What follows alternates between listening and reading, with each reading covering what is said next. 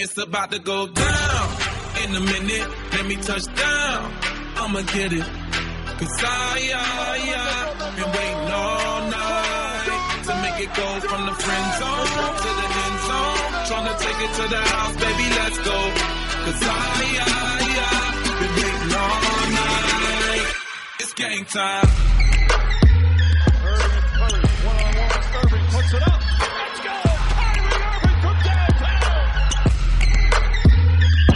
I'm a hustler, baby. Why you think they pay me? Let me know when you're ready to roll. Do 180 in the gray Mercedes, South Beach, where they love me the most.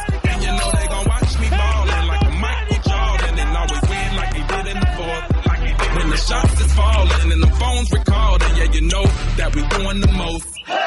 Canasto de tres We gon' make it rain, con Xavi Cacho. like we won a championship game. We gon' need some more champagne to Hola, ¿qué tal? Bienvenidos al programa 179 de Canasta de 3 de hoy, lunes 19 de febrero de 2018, lo que es lo mismo el programa 19 de la segunda temporada de Canasta de 3. friend zone to the end zone. Tryna take it to the house, baby. Empezaremos hablando, como no, de la Copa del Rey, donde el nuevo Barça de Pesic se proclamó campeón contra pronóstico tras vencer en la final al Real Madrid por 90 a 92 y culminando un campeonato perfecto. Por supuesto, pasaremos consulta con nuestro coach de cabecera Pedro López que nos desgranará las claves de la final y también las claves de este gran momento del Barça en 8 días, 4 victorias, 0 derrotas.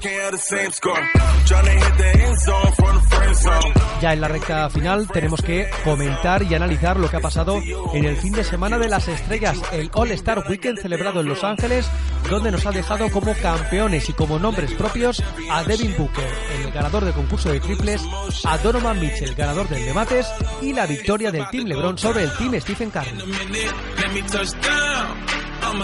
Ya sabéis que si queréis opinar, comentar y estar informados de las últimas noticias relacionadas con el baloncesto, lo podéis hacer a través de los canales habituales, a través de Twitter, arroba canasta de 3, cualquier sugerencia vía mail a canasta de 3 arroba hotmail.com y en Facebook, www.facebook.com barra canasta de 3. Hit 'em Después de un fin de semana intenso y cargadito de baloncesto, arrancamos el canasta de 3 de hoy. Shake. Crossover going hard in the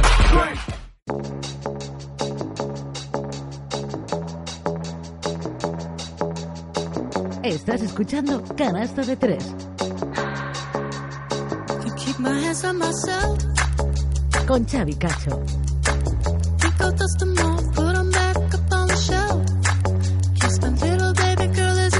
Arrancamos este canasta de 3 de hoy lunes y lo hacemos, como no, hablando de la Copa del Rey que finalizó ayer en Las Palmas de Gran Canaria después de cuatro días espectaculares con partidos muy vibrantes y donde finalmente el Barça Lassa se alzó con el título, el número 11 en la era ACB y ojo, el séptimo de Juan Carlos Navarro. Una victoria que llega contra pronóstico lo cierto es que en la previa, ya con Pedro López y con Jordi Millera, hablábamos de que había muchísimas papeletas de que desde el Barça se estaban conjurando en que hacer tres buenos partidos te daba el primer título de la temporada, el segundo si contamos la Supercopa del mes de septiembre, y así fue.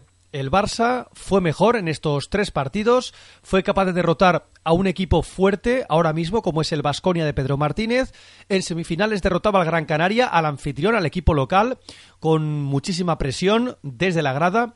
Y en la final vencía al Real Madrid de Pablo Lasso y además con contundencia, con un tercer cuarto espectacular. Bien es cierto que al final después de ir ganando por 18 puntos, al final solo ganaron por 2 con esa acción polémica, con esa falta no pitada de Víctor Claver sobre Jeffrey Taylor, pero a mí personalmente, seguramente los que seáis del Real Madrid estaréis bastante cabreados, los que seáis del Barça estaréis muy contentos, pero para mí el discurso de Pablo Lasso después del partido es para quitarse el sombrero, sin poner excusas, sin irse a esa última acción de Víctor Claver sobre Jeffrey Taylor y reconociendo que el Barça Lassa fue mejor en la final, en la semifinal y en los cuartos de final. Esos tres partidos muy buenos, por cierto, viendo otra actitud de los jugadores, yo sinceramente ya no sé qué pensar.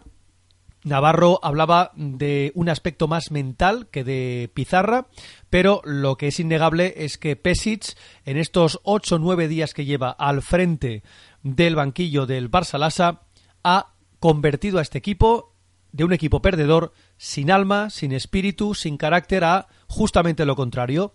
Un equipo ganador, con carácter, con alma, lo que le ha llevado a conseguir, como decíamos antes, su Copa del Rey número 11 en la era ACB y atención, porque es la séptima Copa del Rey que gana Juan Carlos Leyenda Navarro. Espectacular el palmarés del jugador de Hospitalet y la verdad es que el Real Madrid hizo un muy buen partido de cuartos de final ante el Unicaja de Málaga, una buena semifinal ante el Iberostar Tenerife, pero en la final, salvo el primer cuarto, que se fue con ventaja, lo cierto es que Luka Doncic no estuvo al nivel, tomó algunas decisiones equivocadas y el Barça Lassa, que estaba muy fuerte mentalmente, sabiendo de que podía vencer al Real Madrid, se acabó llevando la victoria por ese 92 a 90. Insistimos, no solo Pablo Lasso, sino también Facundo Campazzo. Al finalizar el partido no hicieron ninguna mención al sistema o a esa falta de Víctor Claver sobre Jeffrey Taylor. Y lo cierto es que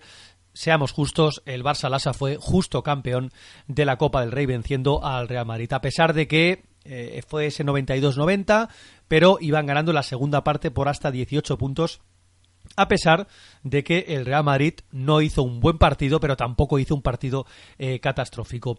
Y para comentar todo eso, las claves de la final, ya tenemos a nuestro coach de cabecera, hoy más que nunca, Pedro López. Pedro, ¿qué tal? Buenas tardes.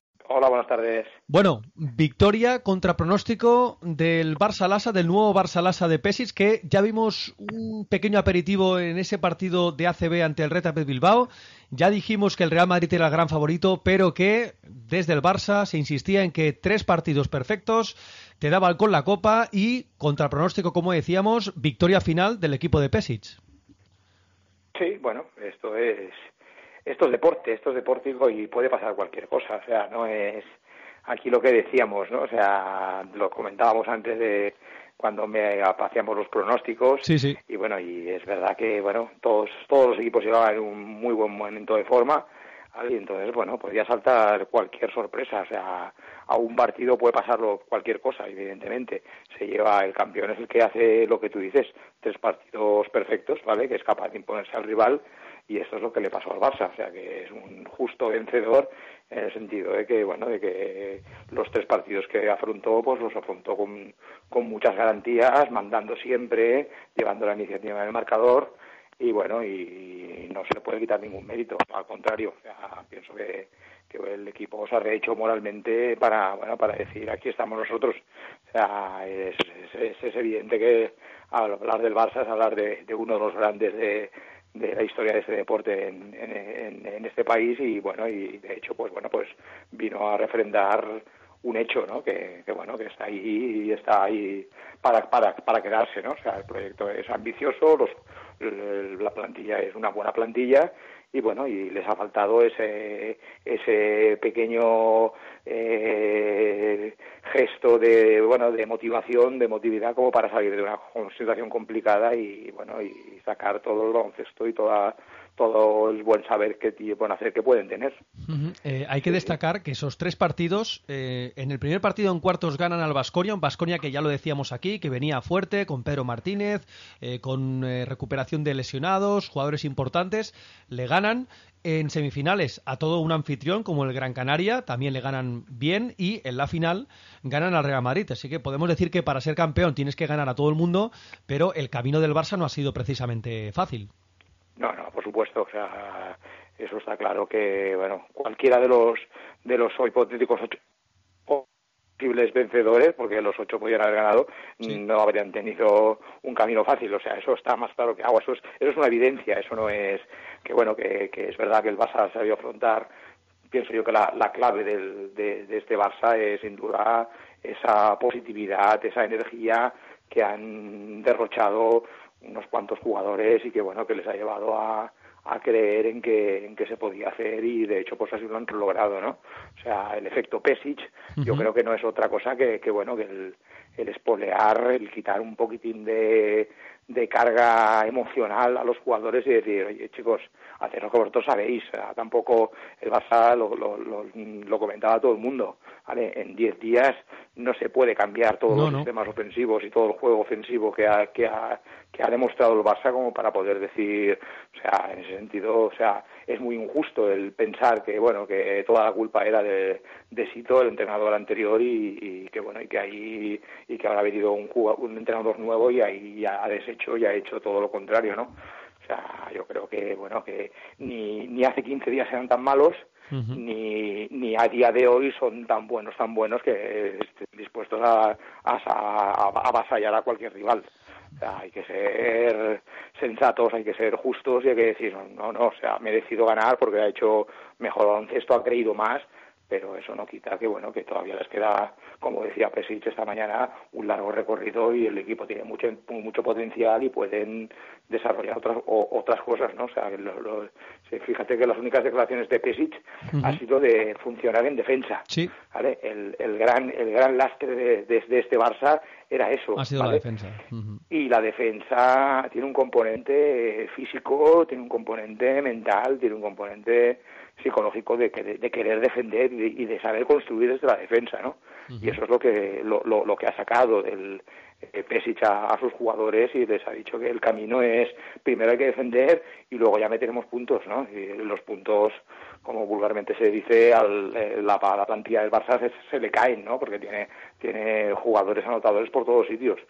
Entonces está claro que bueno el punto donde tenía el punto de reencuentro de todos esos anhelos, de todos esos deseos era era justamente eso lo que han conseguido, que es decir, oye, que no somos tan malos defensores como para que cualquier equipo nos haga un roto, ¿no?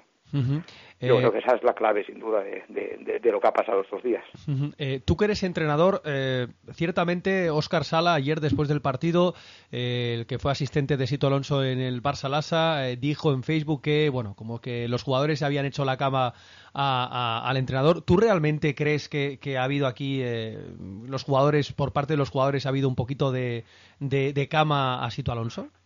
No, no, yo no creo eso. Yo creo a niveles profesionales eh, cada uno sabe que bueno que tiene que ganarse su puesto, su el próximo el contrato del próximo año y evidentemente eh, el estar a bien con el entrenador eh, es asegurarte según qué situaciones, ¿no? O sea, pensemos que es que en el- la plantilla del Barça eh, no había ningún jugador que, bueno, que dijeras no quería jugar, ¿vale? Pero sí que les faltaba, bueno, les faltaba algo, les faltaba algo que, que bueno, que, que, que Sito en un momento dado no supo encontrar, ¿vale? Y esto tampoco, insisto, ¿eh? tampoco Pesic ha venido aquí con una varita mágica y ha dicho, venga No, no. chicos, esto es, esto es diferente, o sea, esto que os han dicho no vale para nada y ahora vamos a aprender otras cosas. No, no, no, o sea, hay que ser muy coherentes y muy francos y, bueno, y, que Pesic lo, reconocía, o sea, bueno, y los mismos jugadores, ¿no? Hemos, hemos hecho cosas más sencillas, ¿vale? Han reducido el número de sistemas a menos cosas de las que hacían, ¿vale? Insistiendo en algún que otro detalle, ¿vale? Los detalles pasan fundamentalmente por hacer bloqueos directos más fuertes, ¿vale? O sea, el- ¿vale? Y las continuaciones mucho más rápidas, mucho más, más agresivas, ¿vale? Que, que, que eso no es nada, ¿vale? Eso es decir, bueno, vamos a intentar ir con más ímpetu, con más fe a lo que, a lo que al final acabas haciendo eh, en, la- en el aspecto ofensivo, que es donde más eh, poder de decisión tiene el entrenador, ¿no? Eh, en el aspecto defensivo, pues insisto, ¿no? O así que hay una serie de ajustes, hay una serie de normas, hay una serie de, de hábitos a realizar, pero después, evidentemente, hay una parte de, de, querer, de querer, de querer, de, de, bueno, de, estar anímicamente preparado para, para poder hacer las cosas, ¿no? Y bueno, Eh, y no, no, y no olvidemos eso, ¿no? El Barça, lo que te decía, es un equipo eminentemente ofensivo. Ujú, ¿vale? está O sea, el Barça, el Barça puede hacer un destrozo a cualquiera ofensivamente. Pero claro, eso también tiene que venir refrendado por un trabajo atrás que bueno, que, que, que Sito pues no supo o, o no pudo encontrar y, y tener esa ese equilibrio, ¿no? Eh, que Pesic, pues bueno, pues, pues ha sabido encontrar eh, circunstancialmente ahora y que bueno, ya, ya habrá, a partir de ahora veremos a ver, evidentemente ya se han quitado un aspecto mental muy importante y ahora, pues bueno, evidentemente el Barça va a ser otro equipo, sin duda alguna. Eh, volviendo al partido eh, en el que gana 92 a 90, eh, la clave de la victoria está en el segundo y en el tercer cuarto principalmente.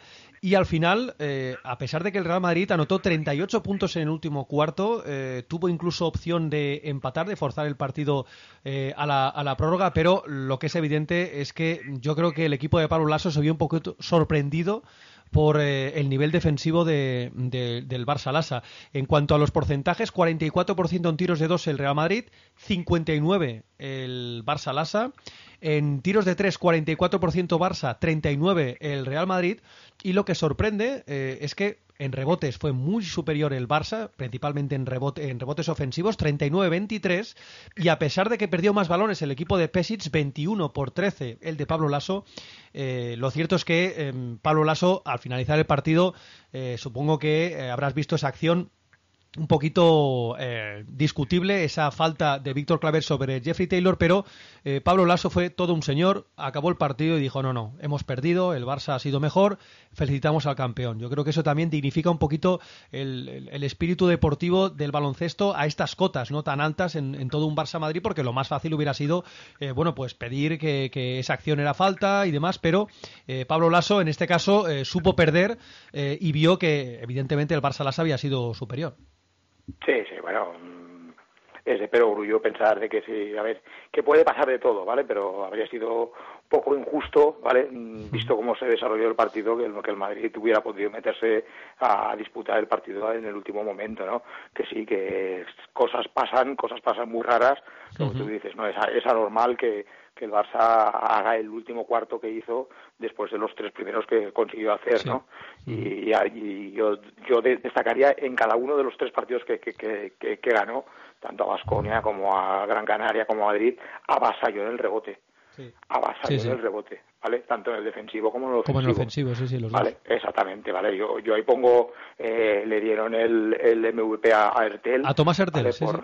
Por dos buenos partidos que hizo, el día de Basconia y el día de Gran Canaria, pero para mí el mejor jugador del Barça, sin duda alguna, ha sido Piero Oriola. Sí, sí, sí. ¿vale? Le ha dado una energía, le ha dado una capacidad reboteadora, le ha dado un, bueno, o sea, el- yo pienso que ha sido la reencarnación de, de bueno, de, de ese querer, de ese, que, que es que es un jugador que encima, mm, recordemos las actuaciones del año pasado en Pamesa, ¿no? Sí, sí, en muy bien. Valencia, que fueron, fueron Sí, impresionantes, es un jugador de carácter, es un jugador herido, ¿vale? Supongo eso, ¿no? Que eh, no es que tenga que demostrar nada, pero bueno, pero yo pienso que es uno de los jugadores importantes, que bueno, mm, yo pienso que si no hubiese fallado los dos últimos tiros libres, posiblemente el- hablaríamos de, de otro. MVP que no, porque el partido de Ertel contra el Madrid es no está mal, pero no es sobresaliente como No. yo pienso el, el más regular, ¿vale? Tanto él y el incluso el mismo Víctor Claver, ¿no? Interviniendo bastante menos. Sí, en también ha defensa, hecho una muy buena copa. ha trabajo oscuro, muy sí, buena sí. copa. Correcto, ¿vale? Yo, yo, yo, yo, yo destacaría como entrenador, yo me fijo más en esos detalles de, de eso, ¿no? De, esa, de, de ese aportar energía, de ese aportar ganas de querer ganar, de, de esos de es, es- esos que no el jugador que sabes que Ertel es un grandísimo jugador es capaz de meterte y bueno y sí que es verdad que el día de Vasconia estuvo a un nivel altísimo ¿vale? estuvo a un nivel altísimo y pienso que es una de las claves de la victoria de, del Barça y del llevar también el partido no o sea la, la pelea que que se pronosticaba entre Ertel y, y Granger la gana claramente Ertel en todos los sentidos, ¿no? Y, y bueno, y pienso que Vas- Vasconia pierde un poquitín ahí el partido, ¿no? Que el- sus bases, eh, al final Bildoza hace algo, pero Sí. bueno, la aportación de, de Marceliño también es, es mínima. Sí. Es mínima, ¿no? No está bien, no está bien el brasileño. Eso sí, otro jugador que ha estado también rindiendo muy, a un muy buen nivel, tanto defensivamente como ofensivamente, es Pau Rivas. Sí, ahora te lo voy a decir. Es Yo creo que yo creo que más que jugador. Pieruriola, yo creo que más que Pieruriola, Sí, yo le habría sí. dado el MVP a, a Pau Rivas por, por También, por porque ha estado, sí, posiblemente, bueno, pero Pau, Pau, Pau Rivas no, no es no es tan tan espectacular en el en el tema físico, ¿vale? Sí que ha sido lleva- es capaz de llevar el equipo, ha sido capaz de meter tiros muy importantes, ¿vale? O sea, de, de tomar protagonismo cuando no estaba Hortel, ¿vale? Pero bueno, mm, sí, es, es una opinión muy subjetiva, pero bueno, o sea, sí que cualquiera de ellos, pues, yo, a mí me, sorprende que se le hayan dado a Ertel, bueno, por cuanto lo que te decía, ¿no? O sea, pienso que esta copa ha sido la copa de la dignidad, de, de, bueno, de ese trabajo oscuro de los peones, de los de la gente que quiere, que, que cree en el trabajo que hace y quién mejor para poder reencarnar ese papel que, que Piero Oriola, incluso los, los hombres que, que hemos comentado antes. Eh, decías, eh, a Tomás Hertel se lo han dado, por, yo creo que por sus canastas espectaculares y porque eh, ha promediado eh, 10 asistencias por partido. Ha, ha promediado Sí, eso es 30, cierto. 30 asistencias y yo creo que se lo han dado por eso. Pero si miramos la tablilla, si miramos la final de ayer, el partido de Pau Rivas es brutal. 21 puntos, 4 de 4 en tiros de 2, 2 de 4 en tiros de 3, 7 de 8 en tiros libres, 4 rebotes, 2 asistencias para un total de 24 de valoración. Bien es cierto que perdió 7 balones, pero eh, fue eh, se fue hasta 24 de valoración, como decíamos, y tal vez fue el más regular. Pero aparte de eso, vimos un muy buen partido, buen nivel de ante Tomic, mm, que parece que ha recuperado sí, sí, correcto, un poquito correcto, más protagonismo.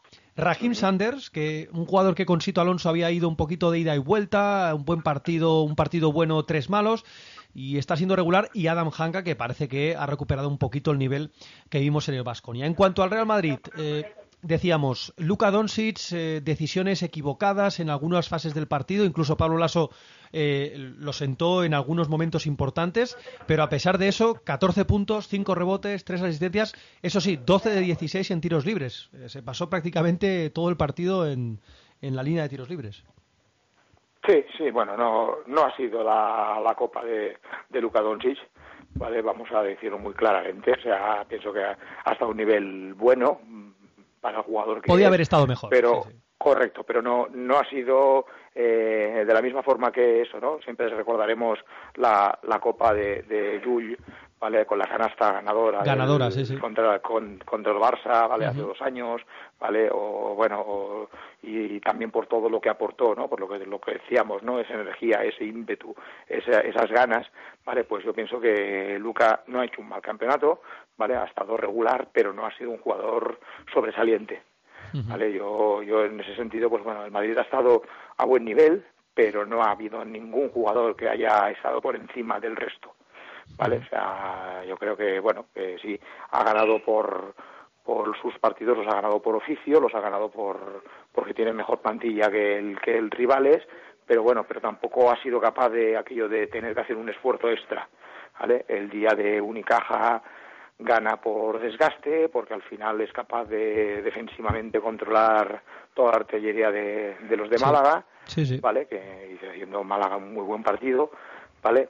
El día de Tenerife, pues bueno, era supo desgastar al rival, supo llevarlo a, a la, a la telaraña de juego que querían, ¿vale? Cuando se notó mucho eh, en Tenerife que bueno, que sí, Rodrigo San Miguel actuó a un buen nivel, pero sin embargo eh, Basas, pues bueno, no estuvo, No estuvo bien, tan acertado, No, ¿vale? no Exactamente, ¿no? Y, y Alan White, pues bueno, también lo mismo, ¿no? O sea, tampoco estuvo, ¿vale? Yo creo que ahí se aprovechó, ¿no? Y que Campacho ese día hizo un buen partido y bueno, y Sí, se notó, ¿no?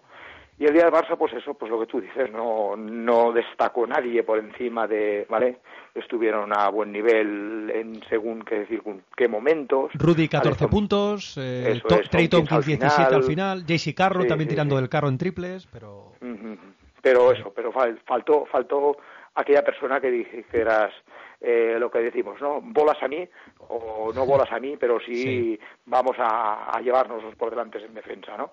Y bueno, y eso, pues bueno, pues al final ese, ese factor extra lo tuvo el Barça y por eso considero yo también que, que es un justo merecedor de, de- de- del resultado final.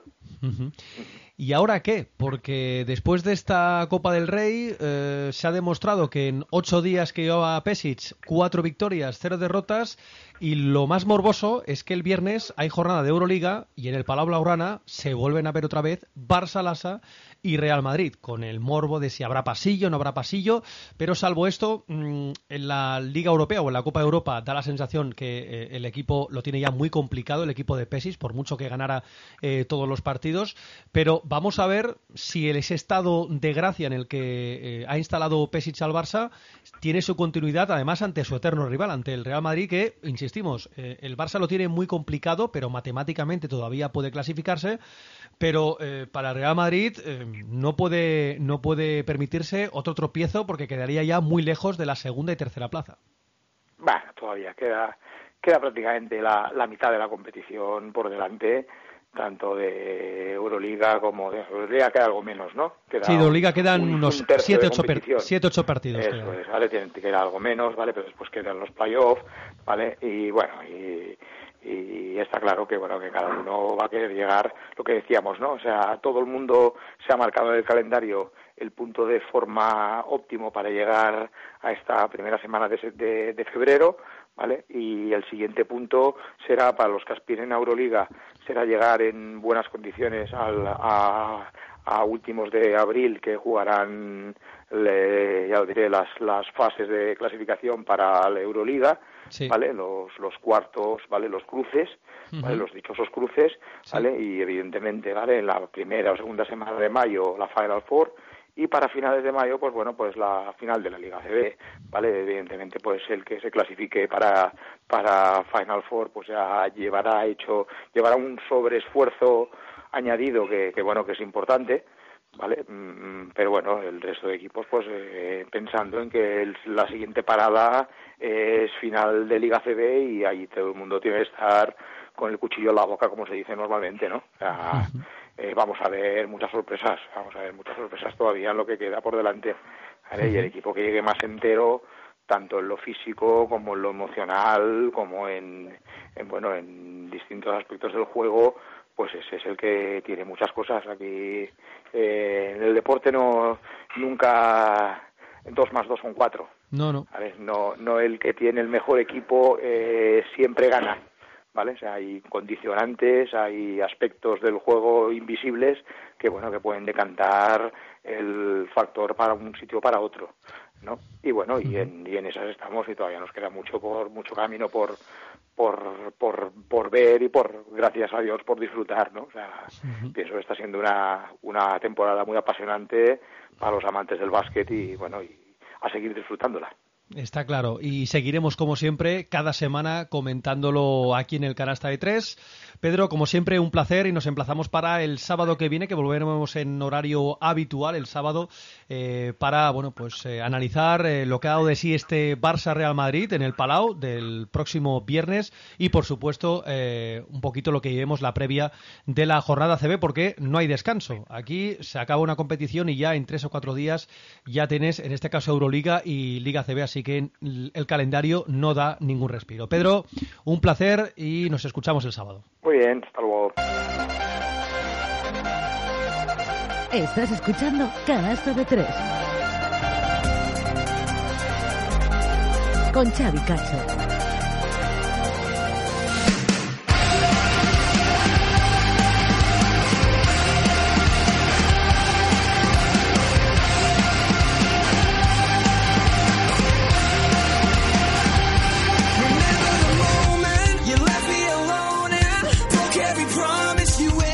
Llegamos a la parte final del canasta de tres, momento para analizar y para comentar lo más destacado de la NBA, donde se celebró el All-Star Weekend en Los Ángeles. Desde el viernes con ese partido entre jugadores de primer y segundo año, el equipo del resto del mundo contra el equipo de Estados Unidos, el sábado los concursos, concurso de mates, el de habilidades y el de triples, y ayer domingo tuvimos ese gran partido, ese All-Star entre el Team LeBron y el Team Curry. Al final se llevó el gato al agua el equipo del Team LeBron 148-145 en un partido en el que ciertamente después de los últimos años bastante bochornosos que hemos visto, vimos otro espíritu y la verdad es que hay que darle la razón. No sé si a LeBron James, que dicen que fue el artífice de esta nueva idea, o Adam Silver, pero el hecho es que vimos un partido competido, disputado, no mucha defensa, pero vimos un partido en el que no se vieron muchos alley-oops, que el equipo o que los jugadores fueron a lo que tenían que ir y donde LeBron James volvió a coronarse consiguiendo su tercer MVP de toda su carrera. El último que había conseguido fue en 2008.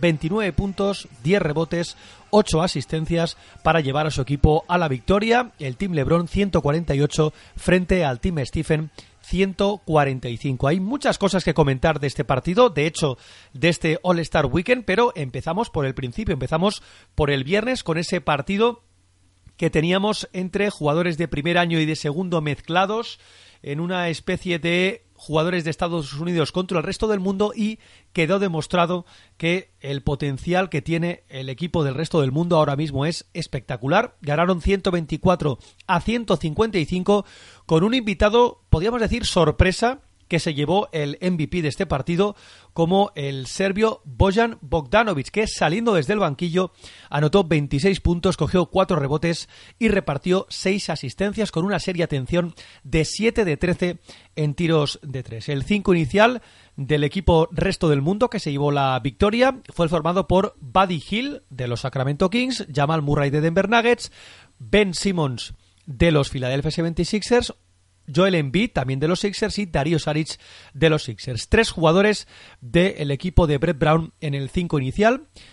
Desde el banquillo, Lauri Markkanen, Dylan Brooks, Domantas Sabonis, Fran Nitiquilina y Bojan Bogdanovic, el que fue, como decimos, MVP de este partido. Por parte del equipo de Estados Unidos, John Collins de los Hawks, Brandon Ingram, el jugador de los Lakers, Dennis Smith Jr. de Dallas Mavericks, Donovan Mitchell de los Utah Jazz y Jalen Brown de Boston Celtics. Mientras que desde el banquillo, Kyle Kuzma de los Lakers, Tyrone Prince, Jason Tatum, de Aaron Fox y Chris Dunn. Por cierto, hay que destacar el buen partido de Bojan Bogdanovic, pero en el team de Estados Unidos, Jalen Brown se fue hasta los 35 puntos y 10 rebotes. Un partido en el que desde el principio el equipo del resto del mundo fue por trabajo, se vieron mucho más entonados, también en defensa.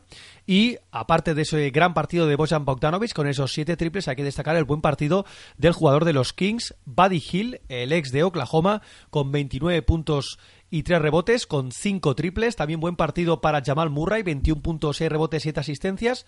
Doble doble de Ben Simmons, 11 puntos, 13 asistencias y 18 puntos de Darío Saric. Hay que decir que Joel Embiid solo jugó 9 minutos porque jugaba el sábado el concurso de habilidades y el domingo jugaba el All-Star. De hecho, jugó el All-Star eh, más que nada para no cargarlo de minutos. Ya sabéis que es un poquito cristal de Moemia. Desde el banquillo, aparte de Bogdanovic, Lauri Markkanen, 15 puntos, 6 rebotes, 13 puntos, 11 rebotes para Domantas Sabonis y 11 puntos para Dylan Brooks. Mientras que en el equipo de Estados Unidos, aparte de Jalen Brown, desde el banquillo, Kyle Kuzma, uno de los ídolos locales, 20 puntos, 7 rebotes, 15 puntos para Jason Tatum y 11 puntos para John Collins. La verdad es que, como decimos, fue un partido en el que no hubo color.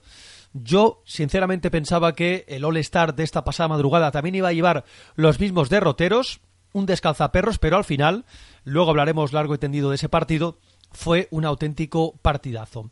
Tal vez, tal vez este partido del viernes debería revitalizarse de alguna manera, más o menos similar a el equipo o cómo se han configurado los equipos para el All-Star, Team LeBron, eh, Team Curry, pero creo que ahí hay que darle otra vuelta para que tenga más aliciente. Un partido en el que tampoco hubo mucha historia, más lucimiento personal delante de mucha gente que efectividad, pero como decimos, un invitado sorpresa, eh, Bojan Bogdanovic, eh, que es un jugador que seguramente no sea propenso, viniendo de donde viene, viniendo del Fenerbahce y de un entrenador como Obradovic, no le deben ir muy bien estos partidos, pero aprovechó su oportunidad y consiguió ese MVP. 124-155. Lo cierto es que había muchas apuestas que daban por ganador a Estados Unidos, pero eh, el equipo del resto del mundo ahora mismo tiene más potencial o al menos lo plasmó mejor en la pista. Vámonos a los concursos de el sábado porque era uno de los platos fuertes ver ese concurso de triples y concurso de mates antes, ese concurso de habilidades, podríamos decir grandes contra pequeños y donde también un invitado sorpresa, Spencer Dinwiddie, el exjugador de los Detroit Pistons y actual jugador de Brooklyn Nets, consiguió la victoria en la final, se impuso a Lauri Markkanen, el jugador de los Bulls que demostró que tiene una muñeca absolutamente de oro. Clavó todos los tiros de tres. Ya sabéis que ese concurso de habilidades, seguramente ya muchos habéis visto o lo visteis en directo o habéis visto los highlights. eh, constaba de hacer un slalom, un pase, eh, picado o de pecho y luego una entrada más posterior triple. Pues bien, Lauri Markkanen en las dos primeras rondas clavó el triple a la primera, salvo en la final donde Spencer Dinwiddie ahí en ese sentido le ganó. Un jugador que se está haciendo un hueco en el equipo, se está haciendo un hueco, mejor dicho, en la NBA, está haciendo una gran temporada con los Brooklyn Nets, tampoco es muy difícil destacar en un equipo donde ahora mismo es uno de los peores equipos de toda la NBA, pero así empezó Hassan Whiteside y ahora es uno de los mejores pivots, al menos de la conferencia este, a pesar de que no haya sido All-Star. Lo cierto es que el concurso de habilidades fue un pequeño aperitivo de los dos grandes platos fuertes, el concurso de triples y el concurso de mates. El concurso de triples finalmente se lo llevó Devin Booker, el jugador de los Phoenix Suns, primera vez que consigue el título, y atención porque estableció un nuevo récord. Se fue hasta los 28 puntos de 34 posibles algo que nadie había logrado desde que el tope está precisamente en 34. Hizo una serie espectacular en la final, derrotando a Tobias Harris, el jugador de Los Ángeles Clippers, y a todo un especialista como Clay Thompson. Fue la serie espectacular y se llevó el campeonato, se llevó el concurso, además de forma muy merecida y muy justa. Y hay también otras estadísticas, y es que el mayor porcentaje de acierto de todo un concurso de triples lo sigue teniendo Jason Capono, cuando en 2008 hizo 25 de 30 para un total de 83% de efectividad. Insistimos, una muy buena ronda final la que hizo Devin Booker. La de Clay Thompson no estuvo mal, pero hay que decir que el exjugador de Kentucky estuvo a un gran nivel, aunque el nivel del concurso de triples fue bastante flojo, porque a excepción de Devin Booker y Clay Thompson, el resto de participantes fue bastante flojo. Paul George, por ejemplo, hizo solo 8, Kyle Lowry 11, Bradley Bill, todo un especialista, 15, y hay que destacar, por ejemplo, Wayne Ellington 17 y Eric Gordon, que fue el campeón el año pasado, se quedó en solo 12. Además, curiosamente vimos algunos airballs, algo impropio de un concurso de triples y algo impropio de jugadores que tienen una mecánica muy rápida y una mecánica espectacular para anotar triples. A pesar de ello, Devin Booker se alzó con ese concurso de triples. Y por último, tenemos que hablar de el gran plato fuerte de la noche del sábado, de la noche de los concursos, el concurso de mates, con cuatro participantes que eh, la verdad es que prometía mucho el concurso y luego se quedó un poquito descafeinado, salvo Donovan Mitchell, el jugador de Utah Jazz, el freshman, el exjugador de Louisville, que volvió a demostrar su grandísima calidad en un gran concurso de mates a nivel individual. Se impuso en la final a Larry Nance Jr., el jugador actual de los Cleveland Cavaliers. Y lo cierto es que los otros dos participantes, tal vez el que estuvo a mejor nivel fue Dennis Smith Jr., pero lo cierto es que Víctor Oladipo decepcionó. Eh, por las expectativas creadas, porque ya sabéis que ya estuvo en un concurso de mates y porque esta temporada, vistiendo la camiseta de Indiana Pacers, ya hemos visto en pleno partido eh, alguna demostración de lo que podía llegar a hacer en el concurso de mates, pero lo cierto es que no tuvo suerte y no pasó de la primera ronda. Lo que sí es evidente es que Donovan Mitchell no solo es un saltarín, algo que los últimos ganadores de los concursos de mates parece que están intentando huir un poquito de ese estereotipo. Lo cierto es que desde la época de Vince Carter, Tracy McGrady, Michael Jordan, Dominic Wilkins, eh, los grandes matadores han intentado huir un poquito de ese estereotipo de jugador importante de la liga nunca va a un concurso de mates. Incluso durante este fin de semana se le ha preguntado a LeBron James sobre la posibilidad de verle ahora ya no, pero con anterioridad en el concurso de mates ya ha comentado que siempre estuvo en su cabeza asistir a un concurso de mates, pero eh, finalmente por diferentes problemas físicos no pudo eh, hacerlo, no pudo participar en el concurso de mates. A pesar de ello, fijaros los últimos eh, ganadores, los últimos 10-11 años, Nate Robinson en 2006, Gerald Green, un jugador actual jugador de los Houston Rockets, del que nada tiene que ver con aquel que ganó ese concurso de mates en 2007, vistiendo la camiseta de Boston Celtics, 2008 Dwight Howard, Nate Robinson ganó en 2009 y en 2010, 2011 Blake Griffin en ese pedazo de mate saltando un coche y a partir de ahí 2012 Jeremy Evans, un jugador que eh, está pasando sin pena ni gloria por la NBA, Terence Ross, el actual jugador de Orlando Magic, buen jugador pero no acaba de despuntar. En 2014 John Wall, último gran nombre de la liga, y a partir de ahí 2015-2016 Zach Lavin, 2017, la temporada pasada, Glenn Robinson tercero, el jugador de los Indiana Pacers que no está teniendo minutos con Nate McMillan y en este 2018, el pasado sábado, Donovan Mitchell, un jugador que está rindiendo a un nivel espectacular, se alzó con el título. Hay que decir que Donovan Mitchell está promediando esta temporada 19 puntos, casi 20 puntos de promedio en unos Utah Jazz que no olvidemos porque el próximo jueves empieza otra vez eh, la segunda fase, podríamos decir, de la temporada, se reanuda la liga con grandes partidos y los Utah Jazz tienen una racha de 11 partidos seguidos ganados y los últimos tres sin Ricky Rubio, con Donovan Mitchell tirando del carro y siendo un jugador que obviamente le va a disputar sí o sí el premio al rookie del año a Ben Simmons, el actual jugador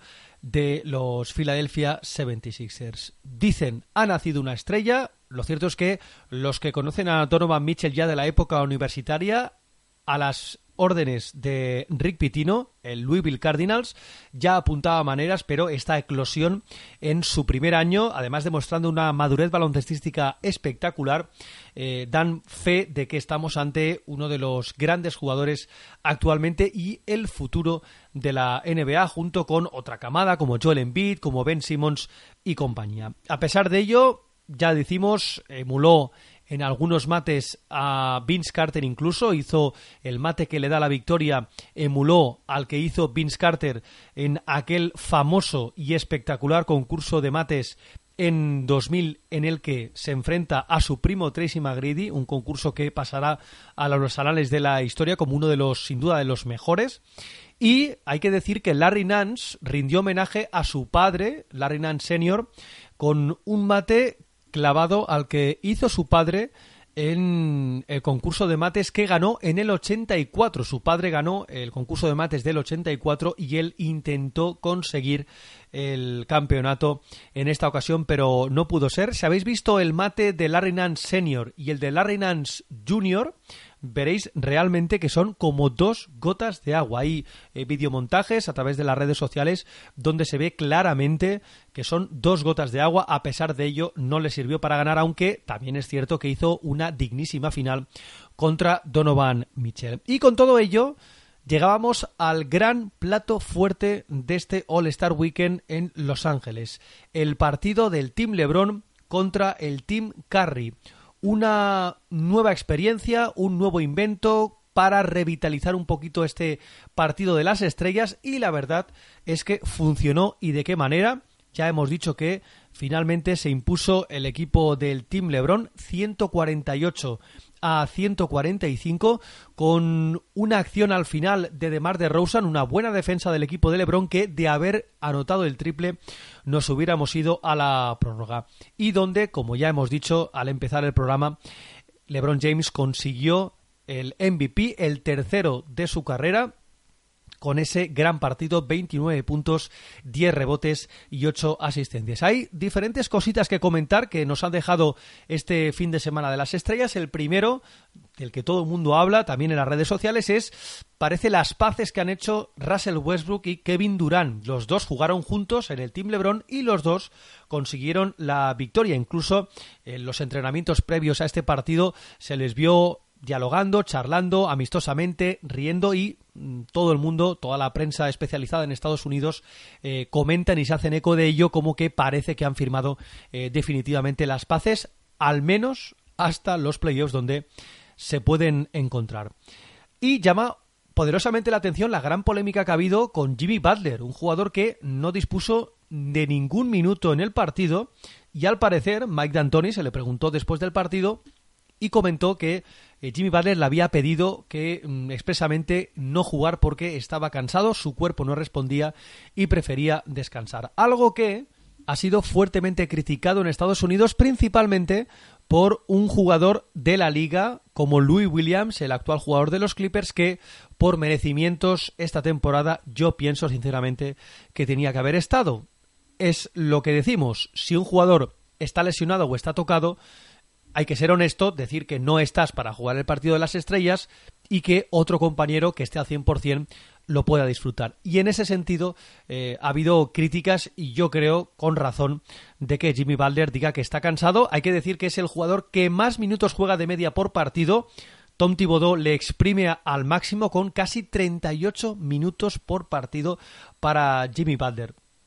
La verdad es que hay una fama en torno a Tom Thibodeau eh, con esa manera de cargar, de sobrecargar a sus jugadores importantes. Ya lo hizo en los Chicago Bulls con Jimmy Butler y con algún que otro jugador que ha pasado o que ha tenido problemas físicos como Ben Gordon o el propio Lou Olden. Los exprime tanto en minutos, cuentan tanto con ello que al final eh, da la sensación que a nivel físico se resiente con el paso del tiempo. Pero ahí está esa polémica. Y también tenemos que hablar de varias personas o varios jugadores, mejor dicho, que no se tomaron muy en serio el partido, como por ejemplo el MVP del año pasado, Anthony Davis, que eso sí, tuvo un detallazo con su compañero lesionado de Marcus Cousins y es que vistió la camiseta de, eh, de Marcus en el partido de las estrellas con el cero a la espalda, pero luego en el partido se le vio bastante apático. Lo mismo con Stephen Curry, que a pesar de hacer 11 puntos, 6 rebotes y 5 asistencias, eh, se le vieron gestos, incluso comiendo palomitas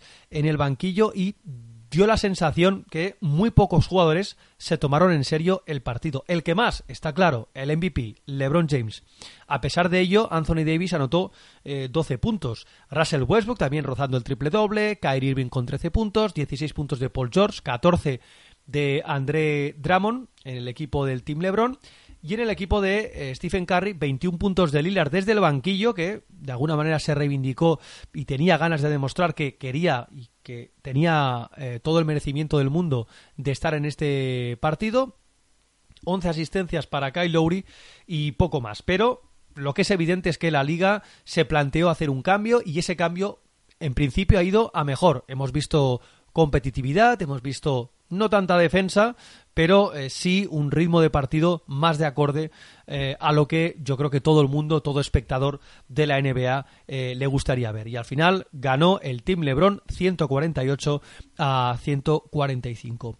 Una vez finalizado el All-Star, es la mitad de la temporada, queda lo más complicado. Queda la segunda parte de la temporada donde hay muchísimas incógnitas. Ya sabéis que la liga vuelve el próximo jueves madrugada del jueves al viernes con algún partido interesante, como por ejemplo eh, Cleveland Cavaliers Washington Wizards. Veremos si eh, estos remozados Cleveland Cavaliers siguen con la senda de las victorias. Y también un interesante Golden State Warriors eh, Los Ángeles Clippers. Son los partidos más interesantes de la madrugada del jueves al viernes. Y también tenemos que hablar de una noticia que ha sido confirmada hoy, es que Thiago Splitter, el jugador brasileño, ex de Bilbao, Basconia, de San Antonio Spurs y de Atlanta Hawks, ha mm, declarado oficialmente que se retira de la práctica profesional del baloncesto. Una lástima debido a las lesiones de espalda. El jugador brasileño, un jugador importante a nivel europeo, cuando estuvo eh, defendiendo los colores del el Basconia. Luego en la NBA, bien es cierto que disputó unas finales eh, con San Antonio Spurs contra eh, los Miami Heat de LeBron James, pero a partir de ahí empezó el calvario con las lesiones y finalmente ha puesto punto y final a su carrera profesional. Una auténtica lástima, pero la vida sigue, en este caso para el bueno de Thiago Splitter. Y por último, tenemos que hablar de una noticia que ha sido confirmada por los protagonistas durante este fin de semana, y es que al parecer eh, Shaquille O'Neal, en la TNT, también ya sabéis que está Kobe Bryant, ha confirmado que en 2004 eh, Kobe Bryant podía haber ido a los Chicago Bulls, podía haber sido traspasado a los Chicago Bulls si Shaquille O'Neal firmaba una extensión con los Lakers. El propio eh, Kobe Bryant lo ha confirmado, cuanto menos curioso porque podía haber cambiado el rumbo, sin lugar a dudas, de la franquicia de Illinois, de la franquicia mítica de Michael Jordan. Ya sabéis que hubo una entrevista, un one-on-one entre Kobe Bryant y Shaquille O'Neal, una entrevista que, por cierto, la podéis ver eh, a través de YouTube, podéis ver Full Kobe-Shaq, one-on-one interview, y ahí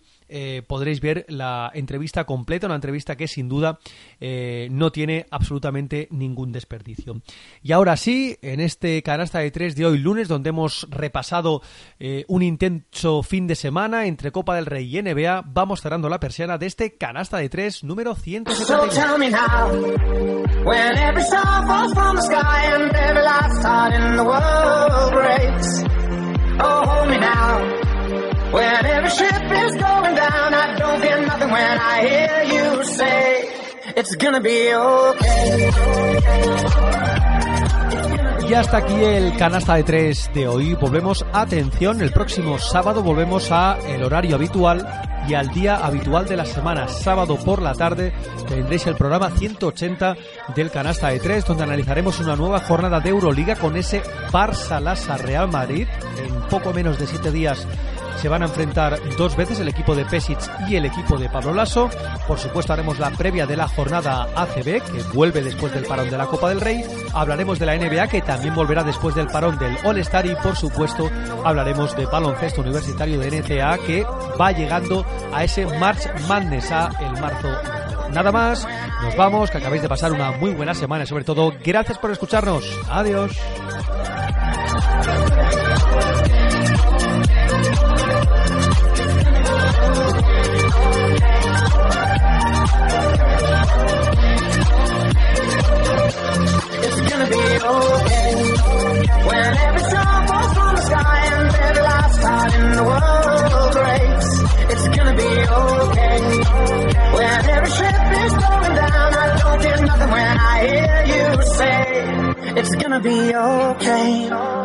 Canasta de tres.